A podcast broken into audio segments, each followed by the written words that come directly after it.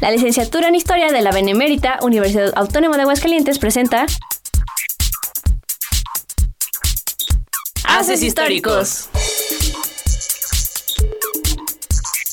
Con la conducción de J.D. Branes y Marijó Rodríguez.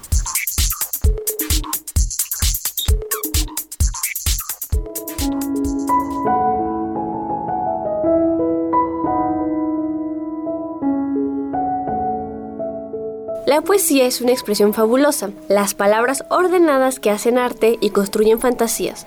Los poetas son personas extrañas, pero sus vidas y obras contienen datos interesantes y cautivadores. Bienvenidos a Haces Históricos, donde el día de hoy hablaremos de Rubén Darío. Antes de comenzar, saludo a mi compañero JD. ¿Cómo estás? ¿Qué tal, Marijo? Estoy muy bien y emocionado de narrar sobre este espléndido poeta y periodista nicaragüense quien es conocido como el príncipe de las letras castellanas, además de tratarse del padre del modernismo hispano y cuya vida tiene momentos sorprendentes para sus lectores, ya que su obra es una caricia a los sentidos. Comencemos.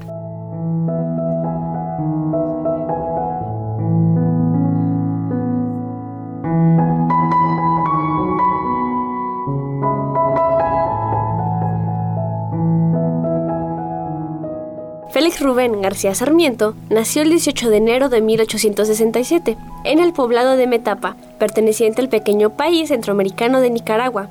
Se trató del primogénito del matrimonio de Manuel García y Rosa Sarmiento Alemán. A las pocas semanas es bautizado dentro del catolicismo en la ciudad de León, siendo su padrino el coronel Félix Ramírez. El desdichado matrimonio de sus padres se separó dos años después y su madre huyó con el pequeño Rubén y su hermano menor a San Marcos de Colón, Honduras. Sin embargo, no pasó mucho tiempo para que el coronel Ramírez fuese por su ahijado, regresándolo a Nicaragua, donde pasaría su infancia y adolescencia, criado por su padrino y la esposa de este. Rubén, que comenzó a usar el apellido Ramírez, asistió a escuelas jesuitas, además de presenciar las tertulias intelectuales y políticas en la casa de su padrino. El pequeño aprendió a leer a los tres años, por lo que se consideró un niño prodigio. Lamentablemente, el coronel Ramírez falleció en 1871, de modo que la viuda y el pequeño Rubén padecieron de la escasez. Pese a todo, el niño siguió estudiando en escuelas públicas. Según él cuenta en su autobiografía, a los 10 años encontró los primeros libros que leyó, entre los que se encuentran El Quijote, Las Mil y Una Noches, la Biblia, los oficios de Cicerón y algunas comedias clásicas españolas. A esa misma edad ya redactaba sus primeros versos, siendo conocido como el niño poeta. En 1879 compone La Fe, su primera pieza conocida. Para ese entonces ya se había rodeado de intelectuales quienes lo motivaban a continuar por su camino en las letras, al facilitarle textos, pero también al encargarle otros. Es así como publica por primera vez en un periódico El Termómetro, así como en la revista El Ensayo. Su prestigio había atravesado fronteras y a los 14 años es invitado a El Salvador, donde lo recibió el presidente y también conoció al poeta Joaquín Méndez Bonet, de quien aprendió el verso alejandrino francés que después reinventaría para la lengua hispana. También en su natal Nicaragua obtiene reconocimiento, ya que el gobierno se ofrece a pagarle estudios de poesía en el Colegio de Granada, pero el muchacho Rubén declina la oferta. Sus amigos, temerosos de que contraiga nupcias con Rosario Murillo, lo embarcan a El Salvador. Permaneció unos meses en aquel país e inclusive participó en un homenaje por el centenario del nacimiento de Simón Bolívar. Luego de trabajar en el país salvadoreño como profesor de gramática, regresa a Nicaragua y retoma su amorío con Murillo. Durante aquellos años trabajó en la Secretaría Privada de la Presidencia de Nicaragua y en la Biblioteca Nacional, y siguió colaborando en periódicos. Para aquel entonces ya había adoptado el apellido Darío en memoria del jefe de su familia, Darío Mayor. A los 19 años se trasladó a Chile, donde además de seguir fungiendo como periodista, estableció los contactos necesarios para ingresar en los círculos literarios y sociales de aquel país. Su primer libro de poemas sale a la luz en 1887, llevando el título de Abrojos. Después llegaría una de sus obras más importantes y reconocidas, Azul, en 1888, un poemario de corte modernista. El modernismo es un movimiento particular en la literatura, ya que en América se había estado escribiendo con la influencia de corrientes europeas, pero este movimiento nace en nuestro continente, precisamente de la mano de Rubén Darío, Ahora bien, para profundizar en dicha corriente literaria, nuestra amiga Lore nos hablará al respecto en la sección Voces de la Historia. Adelante Lore, te escuchamos.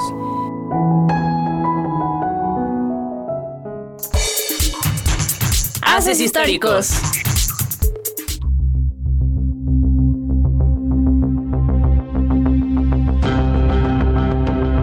llegó el invierno, y el pobre sintió frío en el cuerpo y en el alma, y su cerebro estaba petrificado, y los grandes himnos estaban en el olvido, y el poeta de la montaña coronada de águilas no era sino un pobre diablo.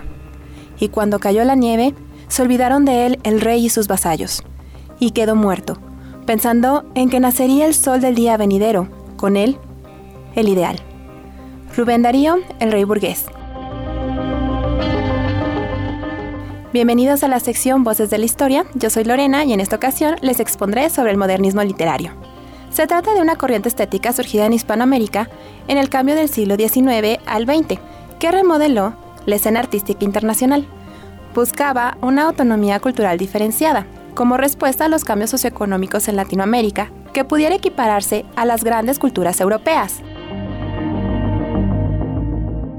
Entre sus características principales se encuentra el culto a la naturaleza, la revalorización del romanticismo, el gusto y la expresión refinada y exquisita, el amor por la fantasía, la magia y lo irreal, y, particularmente, una reestructuración del lenguaje que permitiera expresar la belleza. La obra rebosa un aire cosmopolita, superando los regionalismos, expresa individualismo, originalidad, libertad creadora, nostalgia y sensualidad, y exalta la sensibilidad sobre la razón. Estos recursos terminaron conformando una crítica a la sociedad contemporánea. Ante la necesidad de crear un nuevo lenguaje y nuevas formas, se reelaboró la lengua poética, alcanzando su cumbre con Rubén Darío. El medio de expresión fue sumamente flexible, incluyendo la versificación, ritmos, temáticas, símbolos e imágenes míticas orientales y afroamericanas, y una ampliación inmensa del vocabulario. La prosa se modificó, apartando el lenguaje académico tradicional y acercándola a la poesía. Hablando de poesía, en estos versos se introdujeron nuevas cadencias y ritmos. Estas novedades quedaron plasmadas en azul, publicación surgida en la década de 1880. En ellas se establecen las invenciones como un cambio de paradigma. Normalmente, el verso de arte mayor se considera que cuenta con más de ocho sílabas. El de arte menor no sobrepasa este número. Esto permite introducirnos en la novedad más importante que impuso Rubén Darío, al privilegiar el verso alejandrino a la francesa, adaptado al castellano. Este verso se compone por versos de arte mayor de 14 sílabas, que se dividen en dos hemistiquios, o partes de siete sílabas. La división se basa en la respiración y la métrica, pues la obra estaba pensada para recitarse en voz alta. La complejidad aumenta al considerar el tipo de verso alejandrino que se utiliza, pues determina dónde se localiza el énfasis. Por ejemplo, en su obra sonatina, utiliza el alejandrino anapéstico o dactílico, que acentúa las sílabas tercera y sexta de los hemistiquios, es decir, la tercera, la sexta, la décima y la decimotercera de cada verso. En sus líneas se percibe el nuevo énfasis que logra con estas alteraciones en el ritmo y la musicalidad. La princesa está triste. ¿Qué tendrá la princesa? Los suspiros escapan de su boca de fresa. Que ha perdido la risa, que ha perdido el color. La princesa está pálida en su silla de oro. Está mudo el teclado de su clave sonoro. Y en un vaso, olvidada, se desmaya una flor.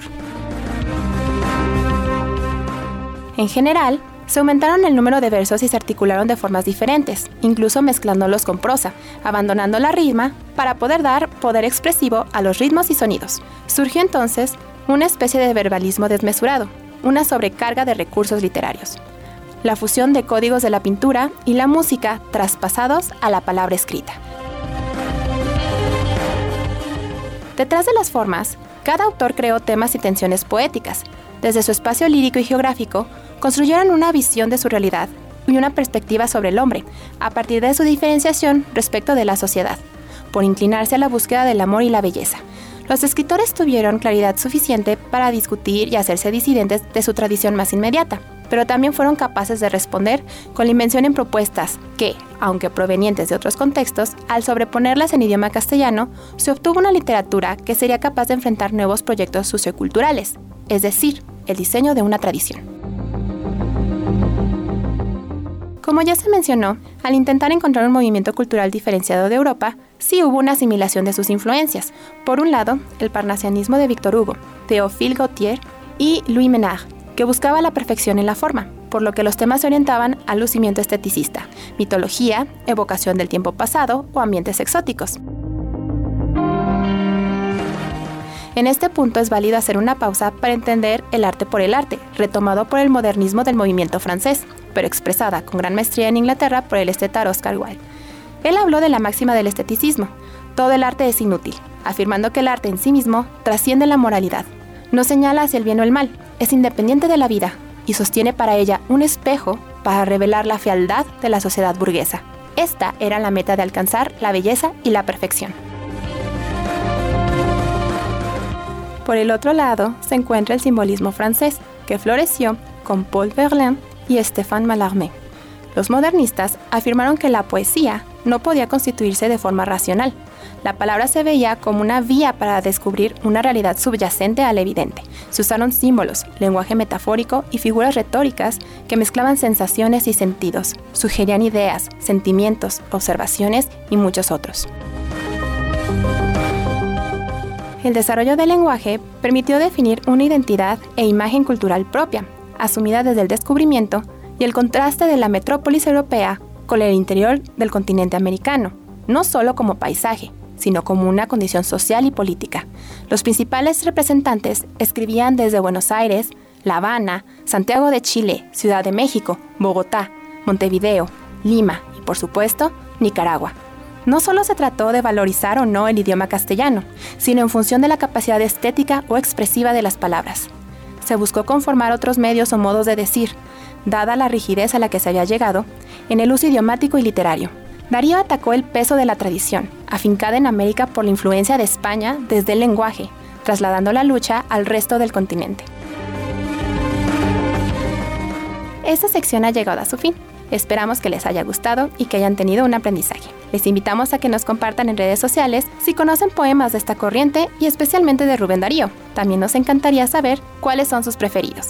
Yo soy Lorena y ustedes escucharon Voces de la Historia. Volvemos con ustedes, Marijo y JD.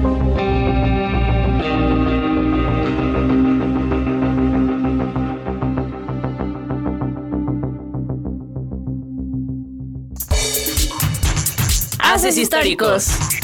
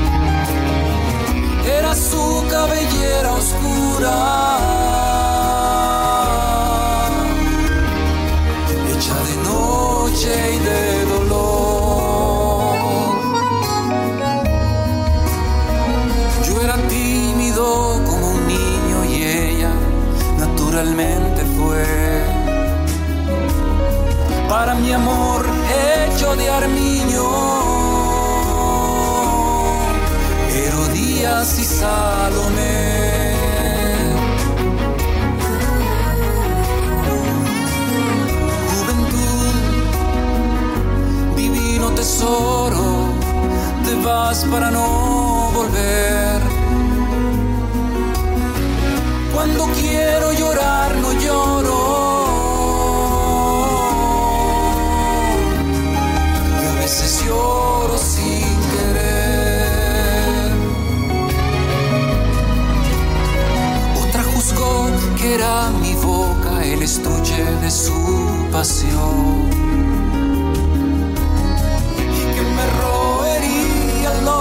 sus dientes el corazón, poniendo en un amor de exceso la mira de su voluntad. Mientras era un abrazo y beso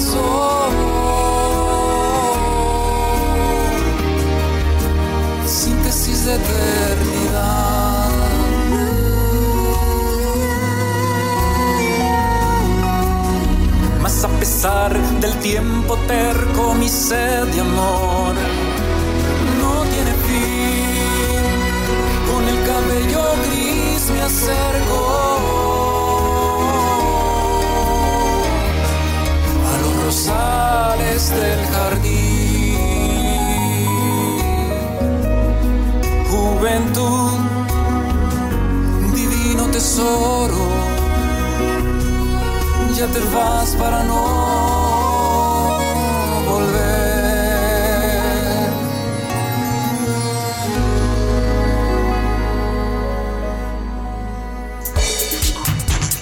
Haces históricos.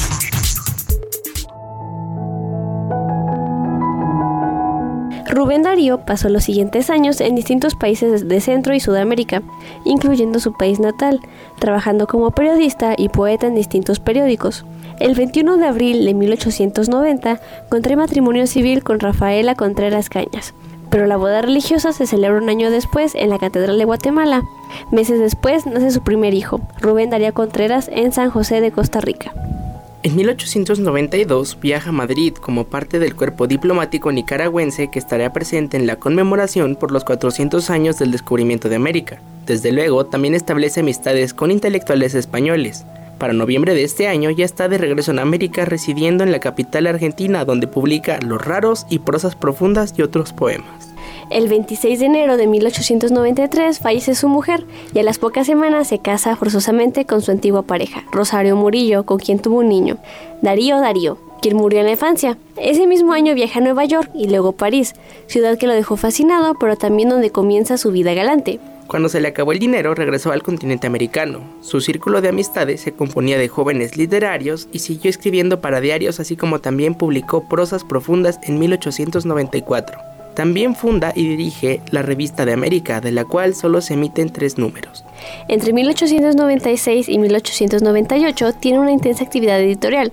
Además de libros y colaboraciones en periódicos, en Buenos Aires brotan en abundancia sus cuentos, poemas, artículos literarios y periodísticos. También comienza una novela arqueológica, El hombre de oro. Además, ante la guerra hispanoamericana, expresa su rechazo hacia los Estados Unidos, a quienes califica de bárbaros. También, en 1898 vuelve a pisar tierras europeas, ya que fue designado como corresponsal en España para La Nación. Pasando entre Barcelona y Madrid, convive con intelectuales y continúa componiendo poesía. Pese a la agitada vida que tenía, le da una nueva oportunidad al romance, esta vez con Francisca Sánchez del Pozo, una campesina analfabeta a quien enseña a leer. Asimismo, funge como corresponsal en la Exposición Universal de París. Vive una gira por Europa en la cual visita Italia, Francia, Inglaterra, España, Alemania, Austria, Hungría y Bélgica, donde convive con intelectuales tanto europeos como americanos, entre quienes se encuentran los mexicanos Amado Nervo y Justo Sierra. Nunca dejó de escribir para distintos periódicos y participaba activamente en las nuevas ediciones de sus obras. Sin embargo, era más su fama, ya que con frecuencia solía verse corto de dinero y dependía de sus patrocinadores editoriales, así como de algunos apoyos del gobierno nicaragüense, ya que siguió laborando como representante de su país en el viejo continente. En su vida privada vio nacer en Madrid a su hija Carmen, quien murió al año de vida. Luego llegaría dos Rubén Darío Sánchez en el país galo, con tres años de diferencia entre uno y otro. En 1903 es designado cónsul de Nicaragua en París.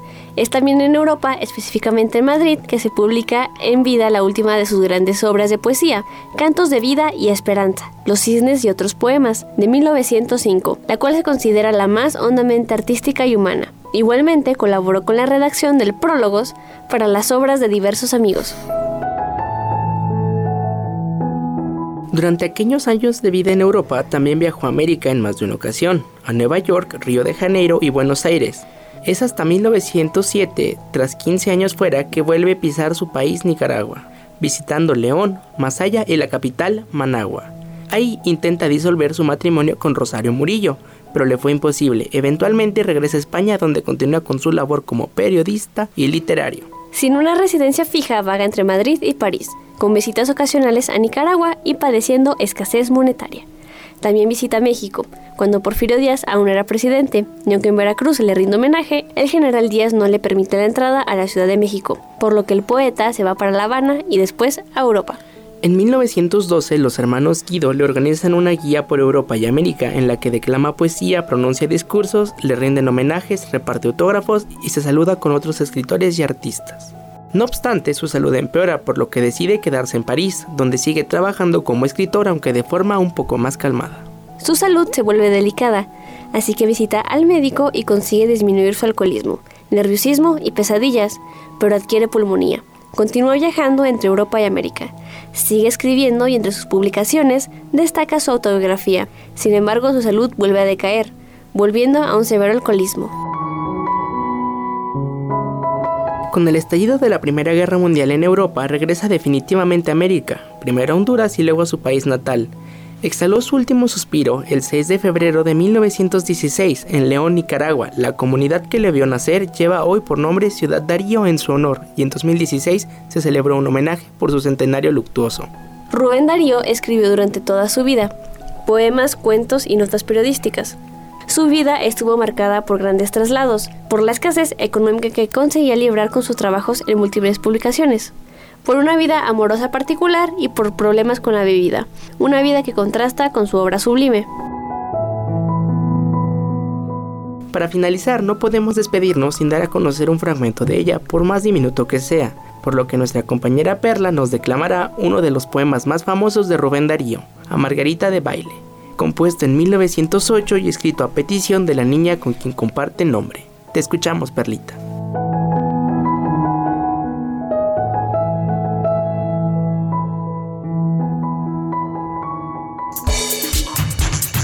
Históricos.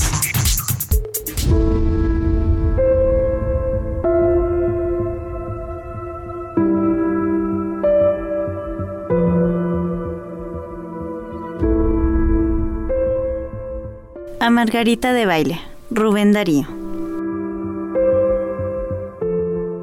Margarita, está linda la mar y el viento, lleva esencia sutil de azar. Yo siento en el alma una alondra cantar, tu acento. Margarita, te voy a contar un cuento. Este era un rey que tenía un palacio de diamantes, una tienda hecha de día y un rebaño de elefantes, un kiosco de malaquita, un gran manto de tisú y una gentil princesita, tan bonita, Margarita, tan bonita como tú. Una tarde la princesa vio una estrella aparecer la princesa era traviesa y la quiso ir a coger. La quería para hacerla decorar un prendedor con un verso y una perla y una pluma y una flor. Las princesas primorosas se parecen mucho a ti. Cortan lirios, cortan rosas, cortan astros, son así. Pues se fue la niña bella bajo el cielo y sobre el mar, a cortar la blanca estrella que la hacía suspirar. Y siguió camino arriba, por la luna y más allá, mas lo malo es que se iba sin permiso del papá. Cuando estuvo ya de vuelta de los parques del Señor, se miraba toda envuelta en un dulce resplandor. Y el rey dijo, ¿qué te has hecho? Te he buscado y no te hallé. ¿Y qué tienes en el pecho que encendido se te ve? La princesa no mentía, y así dijo la verdad fui a cortar la estrella mía a la azul inmensidad. Y el rey clama, ¿no te he dicho que el azul no hay que tocar? ¡Qué locura! ¡Qué capricho! El señor se va a enojar. Y ella dice, no hubo intento, yo me fui no sé por qué. Por las olas, por el viento, fui a la estrella y la corté. Y el papá dice enojado, un castigo has de tener. Vuelve al cielo y lo robado vas ahora a devolver. La princesa se entristece por su dulce flor de luz, cuando entonces aparece sonriendo el buen Jesús. Y así dice, en mis campiñas esa rosa le ofrecí, son mis flores de las niñas que al soñar piensan en mí. Viste el rey pompas brillantes y luego hace desfilar cuatrocientos elefantes a la orilla de la mar. La princesa está bella, pues ya tiene el prendedor en que lucen con la estrella verso perla, pluma y flor. Margarita, está linda la mar y el viento, lleva esencia sutil de azar, tu aliento. Ya que lejos de mí vas a estar, Guarda, niña, un gentil pensamiento al que un día te quiso contar un cuento.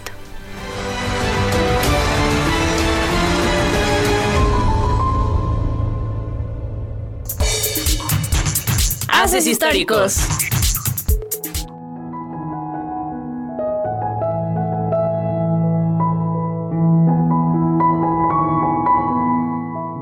Es así como estamos llegando al final de esta emisión, no sin antes agradecer a Lorena y Perla por las secciones del día de hoy. Esperamos que puedan sintonizarnos el próximo miércoles a las 5 de la tarde por Radio UA 94.5. Les recordamos estar al pendiente de la revista Horizonte Histórico y estar atentos a las actividades que ofrece el Departamento de Historia. Les invitamos a darle like a nuestra página de Facebook Haces Históricos donde publicamos el tema de la semana y donde ustedes pueden decirnos de qué personaje o tema les gustaría que habláramos en próximos programas. También búsquennos como Haces Históricos en Instagram y en nuestro canal de YouTube. Además, pueden encontrar los episodios en el Spotify de Radio UAA. Igualmente, agradecemos a Rafael Polo, editor de este programa y el encargado de que toda la magia suceda. En fin, muchísimas gracias por su tiempo. Yo soy María José Rodríguez. Y yo soy JD Brenes. Que tengan una linda tarde y recuerden que la historia la hacemos todos.